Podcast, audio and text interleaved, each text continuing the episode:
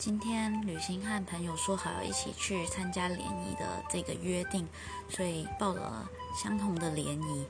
然后我就很好奇，为什么建议女生一定要穿裙子去参加联谊呢？因为如果一直坐在座位上的话，其实你根本就看不到我穿什么衣服啊。所以我就把这个问题放在我自己的社群软体的个人页面上。